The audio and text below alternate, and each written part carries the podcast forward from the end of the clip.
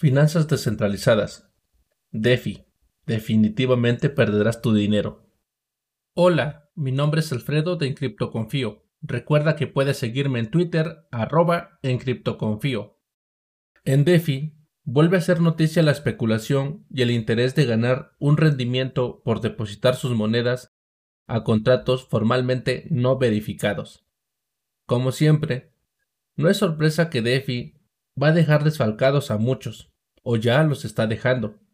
La prisa por encontrar el próximo token que se dispare y deje enormes ganancias evita que los granjeros DeFi se detengan a revisar en qué están invirtiendo, en qué están poniendo su dinero, pues cada token que solo coloca el término de finanzas descentralizadas en su libro blanco, página web o el criptotuber de tu confianza que lo menciona como el próximo token que te hará millonario, es más que suficiente para que tú pongas todos los huevos en la canasta. Y como lo puedes ver, las cosas se van al caño y en su paso dejan pérdidas millonarias. El estándar de las finanzas descentralizadas está en pañales y créame que al ritmo que vamos, no quiero declararla muerta como la innovación disruptiva que se proponía puesto que no soy nadie para hacer dicha declaración. Defi, Defi, Defi. Todos los gurús hablan maravillas y toman reconocimiento cuando el token que recomendaron o en el que decidieron invertir se disparó la luna. Pero no veo a nadie pidiendo disculpas cuando los tokens que recomiendan se van a cero o pierden millones. Solo los escucho repetir.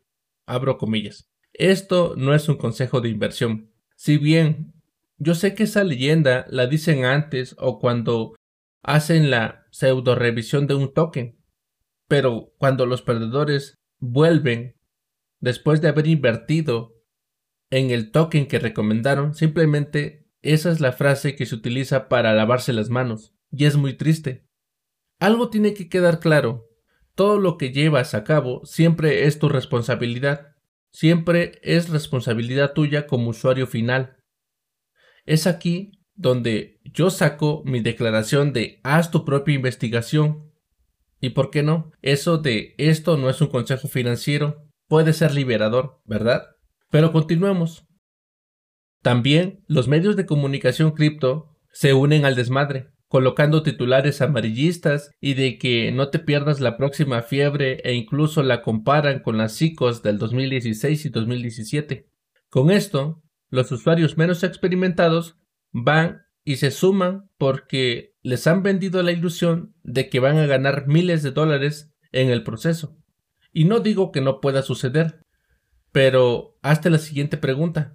¿Tú serás el afortunado de llevarte esos grandes rendimientos o solo irás a darle liquidez a los que están tomando ganancias en este momento?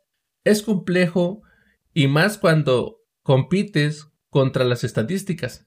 El FOMO también hace de las suyas, pues nadie quiere quedarse fuera del próximo token que alcance o haga un por cien.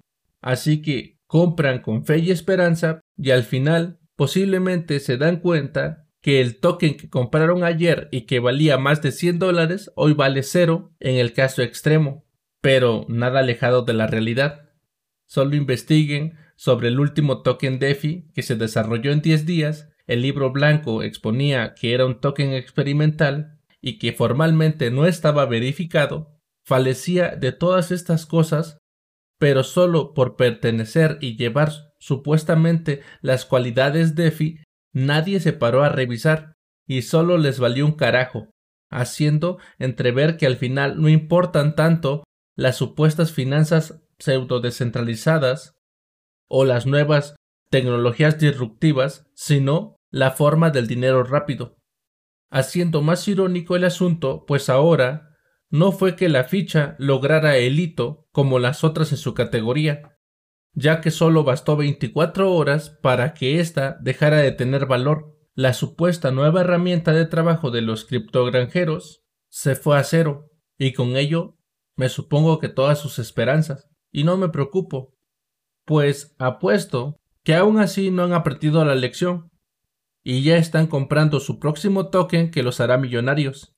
Si bien DeFi pasó de ser una propuesta innovadora a ser solo una broma. Pero no se quedó ahí. Hoy se ha convertido en una broma de mal gusto. No te expongas a las finanzas descentralizadas, que de finanzas descentralizadas no tiene nada. Investiga, no caigas en el FOMO, y mucho menos, no pierdas dinero. Ese consejo te doy porque tu amigo de Encriptoconfío soy. Gracias por escucharme todos los lunes, miércoles y viernes. Si te gustó el contenido, sígueme y suscríbete. Te dejo mis redes en la descripción. Pronto estaré haciendo streaming, así que sígueme en Twitter y en Twitch para que te enteres cuando sea el primer stream. Sin más, me despido. Que Satoshi te acompañe.